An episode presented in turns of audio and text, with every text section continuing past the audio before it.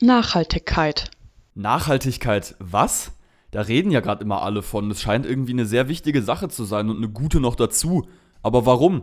Was steckt hinter dem Begriff? Am Freitag war ich ja auf der Fridays for Future Demo bei mir in der Stadt. Da war Nachhaltigkeit natürlich ein großes Thema.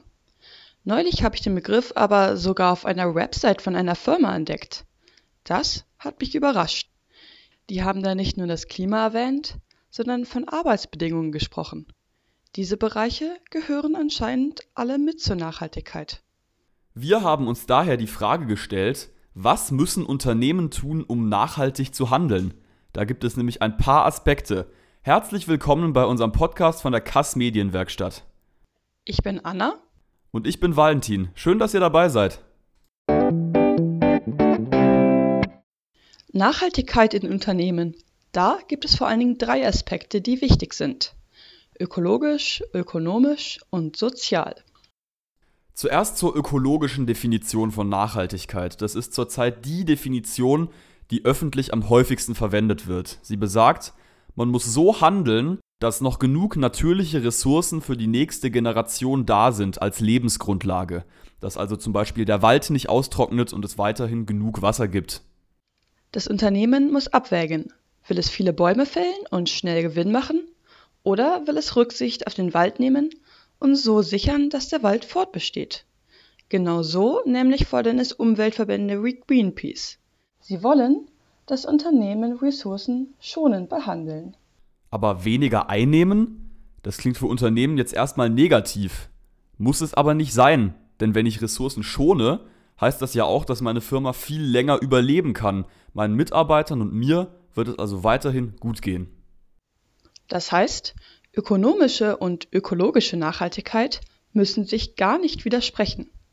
Damit eine Firma wie eine Försterei oder ein Produkt wie Paletten langfristig Erfolg haben, ist es sinnvoll, Ressourcen sparsam einzusetzen. Wer sein Waldgrundstück nicht zerstört und sich um junge Triebe kümmert, fällt noch Jahre genügend Holz für seine Paletten. Auch zunächst hohe Investitionen in umweltfreundliche Technologie kann sich so auf lange Sicht lohnen. Ein Begriff dafür ist grünes Wachstum. Als drittes jetzt noch zur sozialen Definition von Nachhaltigkeit. Studien aus der Glücksforschung besagen, dass glückliche Menschen eine stabile Gesellschaft bilden, also eine Gesellschaft, die fortbestehen kann, eine nachhaltige Gesellschaft. Es geht dabei darum, den gesellschaftlichen Zusammenhalt zu stärken. Dafür kann ein Unternehmen eine Menge beitragen zum Beispiel auf ein gesundes Arbeitsklima und auf emotionale Zufriedenheit der Arbeitnehmer achten, also die Arbeitnehmer nicht verheizen. Und wichtig dabei sind natürlich auch faire Löhne. Ökologisch, ökonomisch und sozial sind also die Grundpfeiler der Nachhaltigkeit. Für den einen ist vielleicht die Umwelt wichtiger, Gewerkschaften pochen auf das Soziale und Unternehmer selber haben natürlich erstmal ihre Wirtschaftlichkeit im Blick. Am besten sollte ein Unternehmen versuchen, alle drei Bereiche umzusetzen. Nicht nur als Werbestrategie auf der Webseite, sondern um zukunftsfähig zu sein für die Gesellschaft und sich selbst.